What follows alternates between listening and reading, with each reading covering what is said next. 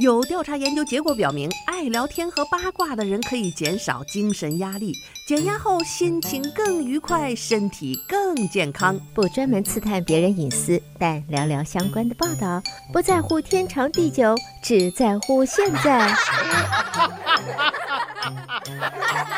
爱八卦，爱八卦，爱八卦，呱呱呱呱。听众朋友，大家好，欢迎来到今天的爱八卦节目，我是主持人明明。想要重复收听明明的节目，欢迎登录 YouTube 频道，搜索德州中文台来收听我们现场直播以及播出过的节目。朋友们，大家好，明明最近开通了短视频的这样的一些平台，欢迎在微信视频和这个 YouTube 上搜索“明明在美国”，抖音、小红书和 TikTok 上面搜索“明明信箱”就可以找到我了。那么这个刚刚过去的周末是 Super Bowl Sunday 呀，就是这个一年一度的超级碗呐，所以昨天呢，这个整个的美国也真的是沸腾啊！哎，我就不知道这个 American Football 这美国的男人们怎么对这个球是这么的着迷呀？其实据我所知呢，这个球除了看球谁输谁赢以外呢，还是因为有很多的球迷，他们本身还参与了这个球的赌博，也就是说他押哪一个队赢，哪一个队输，所以呢，那个球看起来就更激动人心，因为那个赢了输了的话，还涉及到自己的钱包啊。那我们这一行看不大懂球的人呢，更爱看这个中场休息中间的这个歌星啊什么的，这个明星们的表演啊，真是气势磅礴呀。但是 anyway，这个 Super Bowl 呢是一个美国一年一度非常重要的日子，虽然不算是节日，但是呢，很多人都戏称叫做美国的春晚。不知道刚刚过去的这个美国春晚，你过得怎么样呢？啊，不管过得如何啊，据说这个薯条、披萨啊，这一天，昨天这一天，是这个每一年的这个 Super Bowl 这一天都是吃掉这个。相当庞大的这些啊、这个食物，快餐食物，什么什么，呃，炸鸡翅、炸鸡腿儿，哎呦，这个昨天基本上都是快餐，炸鸡啦，什么 Buffalo 啊，那种那种有点辣的那种鸡翅啊，那种 chips 啊，这蘸点什么什么 cheese，还有那种辣酱的西红柿、牛油果辣酱，而且据说昨天光这牛油果也要吃掉无数个，嗯，anyway。好吧，其实呢，只要一家人在一起，开开心心的过个节，呃，吃点喝点，怎么样都是开心的。可是啊，天有不测风云，有时候呢，真的人心难测。明明曾经很相爱的两个人，或者是说海誓山盟结婚的两个人，谁也想不到会走到了要分手、要离婚的这一天。而每每到了离婚的时候呢，真的是撕破了脸的人啊，非常的多啊。除了钱呢，要一分一厘的算，孩子呢要争啊，这抚养权是跟你几天，跟他几天。除此之外啊。这个离婚的损失不光是钱和孩子，还有可能跟你一起生活了多年的宠物。这俩大活人呢，不想过着日子了，分就分吧。可是呢，这个由此而带来的一些细节可就没那么简单了。人是分开了啊，这孩子呢，有时候会郑重其事的办判判一个什么监护权啊，跟你几天，跟他几天啊，为这事儿经常是夫妻俩都闹到法庭上。可是呢，很多人却没注意哈，现代的美国其实宠物已经是很多人家里的一份子了。有的这个夫妻呢，一起生活多年，也一起饲养了宠物狗啊，或者宠物猫。那个狗狗和猫猫已经不光是一个狗狗和猫猫了，在这个成年人的眼中，那是家庭的一员。所以有人呢就会在离婚之后啊，除了这个孩子的抚养权要争，这个宠物的抚养权现在也要开始争了。这个事情呢，就发生在美国田纳西州的一个叫做 Tim 的身上。在过去的六年多的时间里呢，他跟前妻和家里的这个这个尔他西施犬呢，啊，Trip 都有呃这个非常好的关系。就是说，他和前妻一起养了一只狗。六年的时间呢，啊，这个狗狗啊，Trip 和它几乎是形影不离呀。我想所有养过猫猫狗狗的人都知道，尤其是养过狗的人，你知道每天带它散步、给它喂食、洗澡，定期带它去兽医那里检查，连上班都会偶尔带着它。呃，这个就是大部分养宠物的人，尤其是养狗的人的一个生活的真实的写照。那个小小的狗呢，经常是四仰八叉的躺在他的桌子前睡大觉，那是相当的安心。可是呢，啊，天有不测风云呐，这夫妻俩经过了六年的生活，在去年，这份婚姻持续不下去了。于是呢，这份人和狗之间的关系也被强行的打破了。因为夫妻俩去年要离婚了，在美国呢，宠物一般呢是视作人类财产的当中的一种，至少现在啊，现行很多的法律是这样规定的。所以呢，这个施鲁姆和这个狗狗 Trip。尽管一起生活了六年，有啊深深的感情，而且也是大部分时间是他在照顾狗狗，但是归根结底呢，这个狗狗是他的前妻在他们结婚前一年领养的，所以。这这这不能说是婚前个人财产吧，但是也也基本上算是了。也就是说，你前妻在跟你一起生活之前，他以个人的名义就领养了这只狗狗了，因此呢，算作前妻的私人财产。所以呢，随着他们婚姻的这个瓦解、离婚呢，自然这个狗狗 Trip 就是啊，完全的归前妻所有了。那么。这个离婚以后呢，他不但离开了这个妻子啊，同时呢也看不到狗狗了。那么这个婚是离了啊，俩人的感情已经走到了尽头，但是施鲁姆和狗狗的这份感情却是一直放不下。他试图呢和前妻商谈，想能不能有一个什么共同监护权一类的事儿，或者是他有个探视权。但是前妻断然拒绝，老死不相往来，老子看见你都烦啊！好不容易这个这个这个，你想夫妻俩闹到离婚这地步啊，哎呀，不欢而散的是大多数，什么还能够做朋友啊？有啊，大部分是做不到的。所以说呢，不要打着看狗的名义来骚扰我啊！前妻说了，想都别想啊，老死不相往来，别来看。那这狗狗属于前妻的私人财产，人家不给你看，那你也没辙。哎呀，这这下可让施鲁姆难难难过的够呛。看着没有，离开这个人他没怎么难过，这离离开这个狗，哎呀，觉得这个这个难受啊。他要为这一份他和狗狗的情谊奔走相告。嗯，然后呢，他试图找到离婚法庭啊。但是在法律上，宠物还是属于财产的规定非常的明确，所以呢，这个婚已经离了，离婚法庭呢也拒绝介入帮他，这事儿也没法帮你，现行的法律就是这么规定的，对吧？从那以后呢，这个自从离了婚，施鲁姆就再也没有见过他的西施犬 Trip，哎，这个婚离完了没抑郁，想这狗想的呢，他这他真是很难受。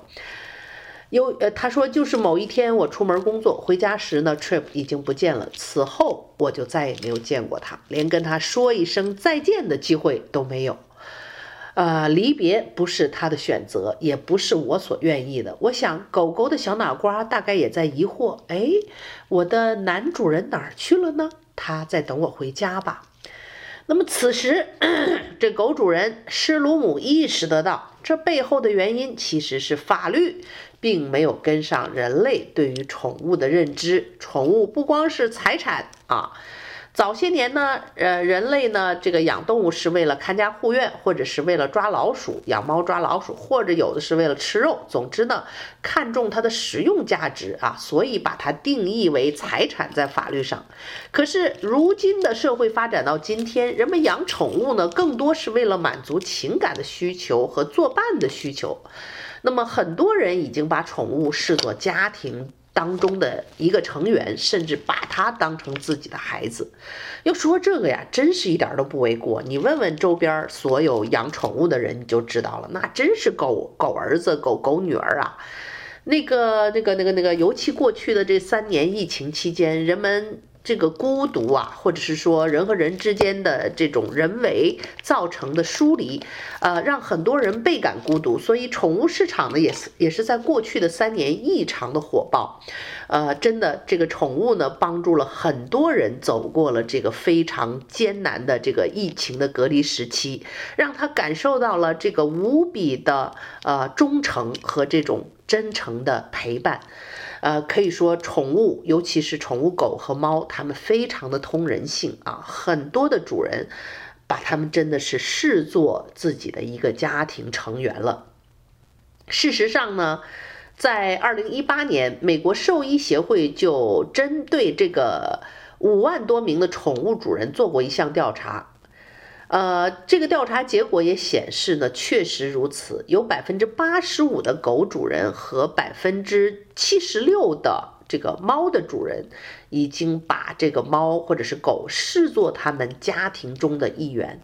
所以呢，如果你还是按照以往的法律去界定，把宠物视作财产，那真的可能是，呃，这个法律确实是有一些落后了。所以呢，施鲁姆认识到这个问题之后啊，一不做二不休，立马就开始行动。他找人呢，先是起草了一份法案，叫做《你的宠物权益法案》。不过呢，史鲁姆更愿更愿意把它称作 “Trip 法案”，就是他的狗狗的名字的法案。这狗主人真是非常的英勇啊！他将允许法官把宠物自身的权益纳入考量，判给哪方对宠物更好，那就判给哪一方，有点类似孩子的监护权。哎，这事儿想起来有意思了啊！你说现在离个婚，呃，孩子稍微大点儿的，甚至是会有儿童律师，还要问孩子，你更愿意跟谁在一起生活？这狗狗、猫猫不会说话，以后怎么弄呢？是不是在法庭上，男主男主人站东边，女主人站西边，狗狗放在中间？嘿，狗狗狗狗，你想去跟谁过来呀？那是不是狗妈妈、狗爸爸使都会使尽全身之能力？哎，狗狗狗狗啊，吃不吃不到妈妈这儿来，到爸爸这儿来。然后呢，就看狗狗站在中间，嗯，到哪边去呢？哦，奔向了妈妈，或者哦，奔向了爸爸。嗯，最惨的是奔完了妈妈，又看回头看看爸爸，再跑向爸爸，这时候怎么办呢？哈、狗狗说：“我两个都想要。”嗯，可怜的孩子哦。好吧，嗯，无论如何，告诉大家这个事的进展。最终呢，这个这个这个他呀，还是挺有行动力的。施鲁姆，他呢把这个草案啊弄好了之后呢，还要来找人啊议员来推行。于是呢，他先锁定了目标州议员卡勒，啊海默，还有一个参议员这个 Jeff 啊，哎，这俩全是这个看上去气宇轩昂的白人议员哈。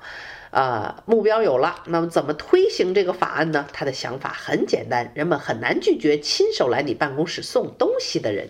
施鲁姆做了个颇为异想天开的计划，他用这个 Chat GPT 写了两篇充斥着溢美之词的文章，把这两位议员夸得简直是，哎呀，这个事儿吹上了天呐！再把文章打印包装成本的报纸《田纳西报》。最后呢，假借送刊物之名，将报纸亲手送到这两位议员的办公室里。哎，你觉得这这办这这办法不靠谱吗？居然成功了！哎呀，但凡谁要是看完了，这不夸得天花乱坠的，恐怕不动心也难呢。何况是政治人物，他们本身呢就是，呃，非常喜欢啊，或者是非常需要大家的认可的。呃，再加上哎，这个这个这个，下次我们谈谈这个 Chat GPT 这么个东西啊。据说呢，这个能帮人写论文呢，这这这要让一大半的人都要失业呀，程序员呐，啥事儿他都能干呐。这 Chat GPT 已经太厉害了，你看着没？写了这么一个夸奖的文章，也派上用场了，而且还真有用啊。好吧，这个他。把这个两个呃，这个这个这个文案送给两位议员呢，没想到这俩人居然都同意成为他的这个 TRIP 法案的提案人。现在这个法案就在田纳西的立法机构里审议着，一月二十六号引入啊，并通过首次的考虑，一月三十号通过第二次考虑，递交至参议院的司法委员会。哎，看样子还叫这这这叫什么？呃，一路呃一路顺畅啊，还挺顺利的，这这一下要杀到结尾的这意思了。其实呢，这两位议员都有社交媒体账号，但上面都没有出现过什么宠物的影子。即便是如此，你看着没？这史鲁姆还真挺具有说服力的。尽管这俩议员也不是什么这个这个特别热爱动物的啊，什么动物保护主义者啊，你看愣就给说服了。呃，宠物是家庭一份子的这个概念，其实呢，大概也真的是深入人心，尤其是在美国。那么有一些州呢，也是有了一些先行的对于宠物的这样的一些动作，所以呢，他的这个提案啊，这个俩议员一看呢，也觉得这事儿可能是挺靠谱的，所以也是啊，蛮顺利的就答应他要帮这个忙。呃，我们很有可能在不久的将来就会看到这个议案很有可能会完全的通过。好的，听众朋友，您正在收听到的是德州中文台的《爱八卦》节目，我是主持人明明。稍事休息片刻，欢迎继续收听今天的《爱八卦》节目。好，听众朋友，欢迎继续收听德州中文台的《爱八卦》节目，我是主持人明明。来自田纳西州的施鲁姆这位先生啊，不小心跟前妻一起生活了六年之后，去年离了婚。婚离了，这人他是不想，可是他真想和前妻共同抚养的那只狗狗呀。那个狗狗名字叫做 Trip，这个 Trip 呢，就是他照顾的非常多、感情深厚的狗子。婚离了，这个狗子呢，由于是前妻跟他认识之前单独领养的，所以视作前妻的个人财产。所以离婚之后呢，前妻就把狗子带走了。然后呢，他很想看看狗，前妻说 No。啊，看你都看你烦透了，你也别想借着狗的名义来看看我的，老死不相往来。所以施鲁姆啊，这个不想前妻想念狗啊，郁郁寡欢。于是呢，他就想出这异想天开的事儿啊，这法律需要改变啊，这狗不能当做个这个个私有财产，应该把它当做家庭成员啊，就像争孩子抚养权一样，我得争取啊。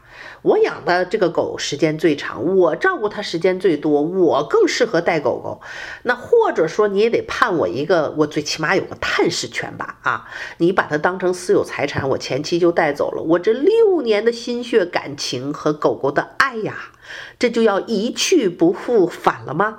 真是真是很让人难以接受啊！所以施鲁姆呢，决心啊，要让这个议员帮他们去更改法律，让。宠物变成家庭成员，让离婚的时候这个宠物当做像家庭共同成员一样的，考虑到双方的利益，最起码有探视权啊，或者是你养一半，我养一半这样的一个情况。哎，就是这么一个看似不大靠谱的计划，居然呢，这个一月二十六号和三十号的这个。都已经啊通过了，现在递交至参议院的司法委员会了。哎，这架势看来是一路顺风啊！哎，就是呢，其实呢，二零一七年，美国的阿拉斯加州也通过了一项离婚的离婚法的修正案，这个内容和他现在田纳西州他申请的这个 TRIP 法有点类似，这使得阿拉斯加成为美国第一个要求法院要考虑动物福祉的一个州。也就是说，你不能单纯把这个动物判给谁，而是要考虑哪一方更适合去抚养这个动物，或者是双方都要有这个，呃，看动物的这个这个权利，把它当做家庭的一份子。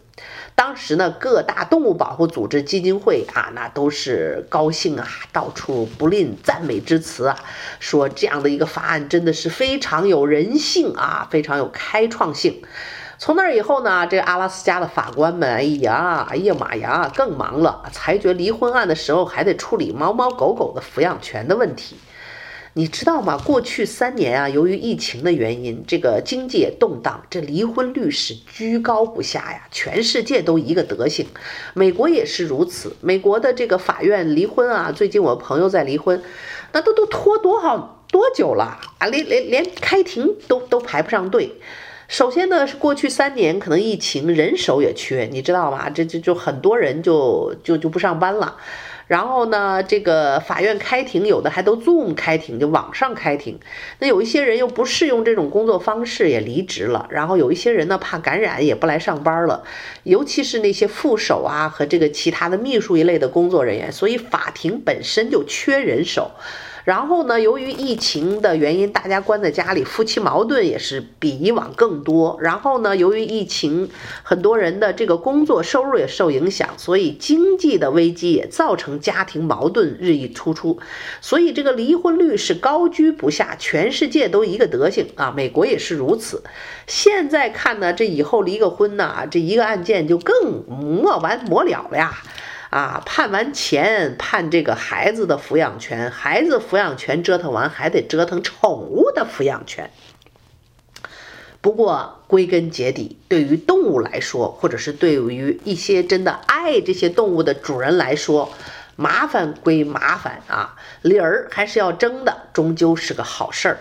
有了这个先例呢，在接下来的几年时间里呢，大概这个美国又有几个。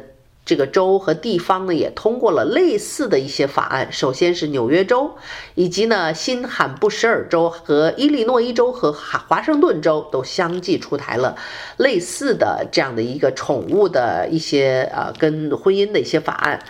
不久之后，很有可能田纳西州就会成为美国第七个有宠物监护权的地方了。遗憾的是呢，啊，法律呢一般不具有追溯性，也就是说。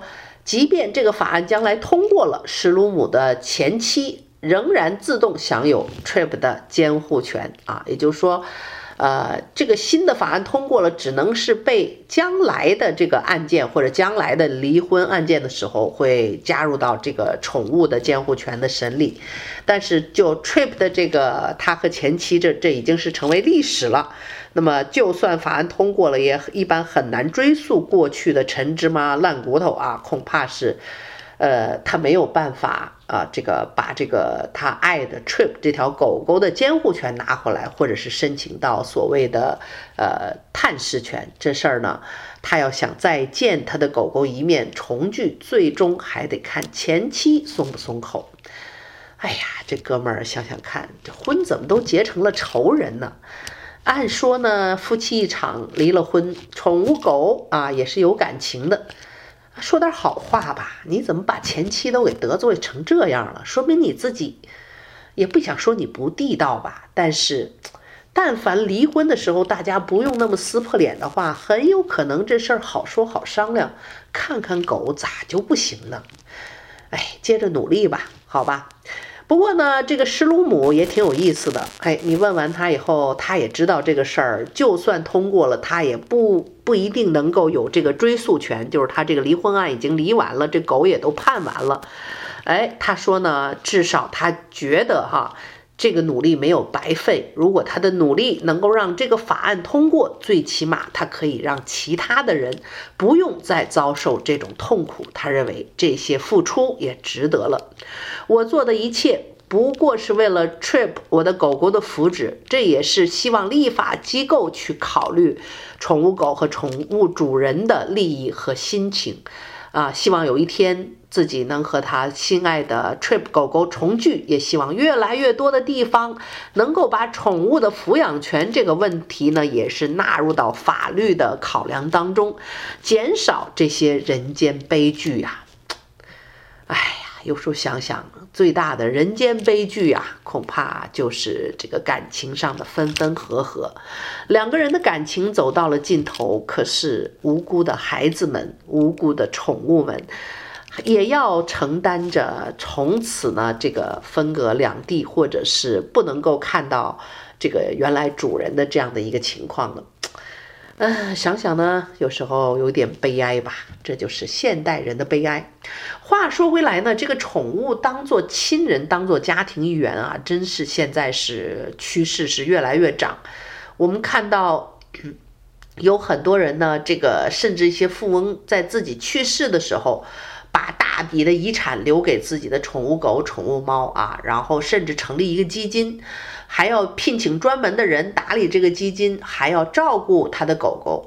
所以，就真的有这样的宠物的主人离世之后，他的狗狗住在豪宅，有专门的这个呃阿姨呀、保姆啊去打扫和照顾这只狗狗，那真的是一直照顾它生老病死啊。这个大概也是人类情感的一部分吧。啊，当主人知道自己可能这个生命有限，不能够继续陪伴和照顾他所心爱的人或者是狗狗的时候，总会希望自己死后呢，能够把自己留下的金钱，能够好好的照顾他所爱的家人，包括他所爱的宠物。啊，这一点有时候你还真说啊，你知道狗的那种。忠诚，有人说真是狗不嫌家贫呐、甚至是狗狗的主人有的时候对狗狗并不是太好，非常的严厉，狗狗还是义无反顾的那种忠诚，跟着主人啊，一心一意。呃，这种感情有时候你想想，不知道为什么狗狗就是具备这样的能力。人世间有时候你都觉得很难在人和人之间找到超越狗狗的这种忠诚和依赖了。这也难免吧，所以我们会把宠物让它作为我们情感世界的一份子，也是有原因的。那话说回来，其实呢，现在我自己也是身为人母，也深有感触哈。我身边有一些朋友，孩子已经大了，有的是上了大学的，有的是离开家，有时候孩子已经成家立业。呃，很多人都会说啊，这个母子一场，母女一场，缘分终究是有限的。大部分的孩子在十八岁离开家之后，以后呢，跟父母在一起的时间呢，真的就是聚少离多呀。所以呢，我们每一个人也不能够强行的把自己的陪伴和幸福都寄托在子女的身上，他们有自己的生活。这个时候呢，在孩子们人去楼空啊，父母变成空巢家庭的时候，其实呢，养一个宠物狗可以非常大的缓解人去楼空的这种突然的孤独的感觉。而且呢，有一些数据也显示啊，这些养宠物狗的人，这种狗狗的忠诚和他们的陪伴带给主人的这些愉悦的心理。真的可以啊，缓解这个精神的焦虑，而且也可以让心脏病的发病率啊大大的降低。所以从这一点上来讲，我们说宠物是我们的家人，恐怕也真的是一点儿都不为过了。当然，这个宠物呢，也还是除了这个。呃，爱他们以外呢，其实没有规矩不成方圆，呃，就是不要溺爱他们，很好的训练他们，这样呢，让他们变成一个乖狗狗，不去伤害呃可能会发生的这个邻居啊，或者是呃捣乱呐，你就会有一个非常啊、可爱的。让你省心的一个宠物狗，可以作为你很好的一个伴侣动物一起生活了。但是过分的宠爱这些狗狗也是不行的哟。一旦它们不守规矩，破坏家里不说，如果伤了外面的人，恐怕法律也不会放过它们的。哎呀，这跟教育孩子真的是没什么两样啊。好吧，朋友们，你怎么看待这个事情呢？啊，你家里是不是有宠物呢？你是不是也把它们当做了家人一样对待呢？无论如何，都希望你们享受，好好的享受和宠物相伴的日子。好了，朋友们，今天的爱八卦就到这儿，和你说一声再见了啊！再次提醒大家，明明最近开通了短视频啊，在微信视频和 YouTube 上面搜索“明明在美国”，抖音、小红书和 TikTok 上面搜索“明明信箱”就可以找到我了。再次感谢您的收听，我们下次节目再会。